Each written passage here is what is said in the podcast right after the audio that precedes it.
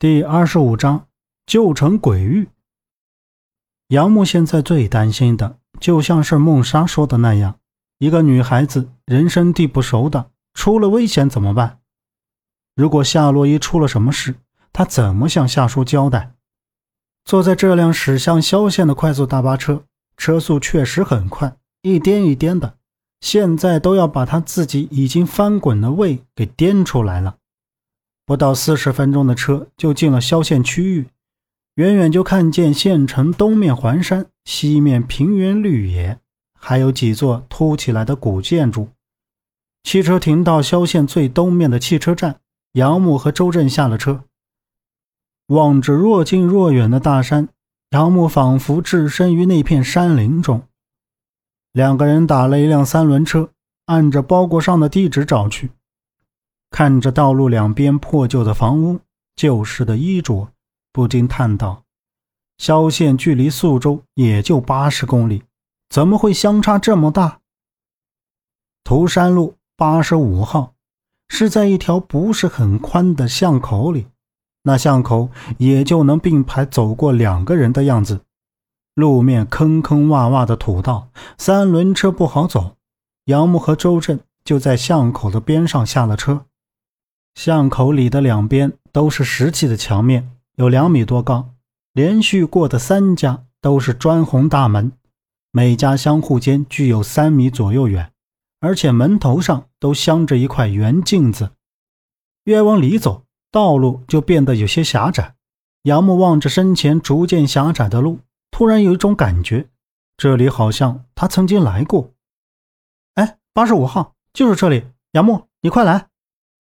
周震停在前面最后一家门口前，向杨木招呼着，望着同样是砖红的大门，却觉得这一家和其他家不一样。究竟是哪里不同？杨木却想不出来。啪啪啪，周震敲了两下，里面却没有反应。他又连着敲了好几下，还是没有人。就在这时，巷口中间站立着一个人，看见他们两个，突然转身就跑。两个人一路追到了宽敞的大街上，那人身穿破旧的衣服，混进了不远处集市的人群中，瞬间不见了人影。周震紧跟其后也追了进去，嘴里还大喊着：“站住，站住！”等杨木后面赶到时，已经找不到周震和那人的身影了。在这个镇上仅有的这一处热闹喧哗的集市上，杨木似乎已经慌了神。夏洛伊突然之间不见了，连招呼都没有打。周震追着一个陌生人不知去向。最重要的是，他们根本不知道夏叔是不是来过这，是不是还在这。望着四周那些陌生的面孔和身影，就在这时，杨默看到了人群中的一个背影。那个背影他再熟悉不过，直接追了上去，跟到一个小胡同里。那熟悉的背影竟停在了前面。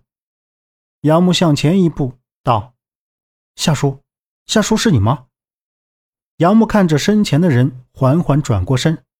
就在这一瞬间，脑袋一阵刺痛，晕了过去。当杨木醒来的时候，自己正躺在一张硕大的炕上。此时的后脑勺又传来一阵刺痛，皱着眉望着门口。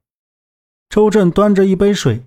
正从外面走了进来，看见杨木醒了，周震高兴地跑过去喝道：“杨木，你吓死我了！现在怎么样了？我这是怎么了？这是什么地方啊？”杨木摸着头叹道：“自己不知道是怎么了，竟然晕了过去。”然后又说道：“夏叔呢？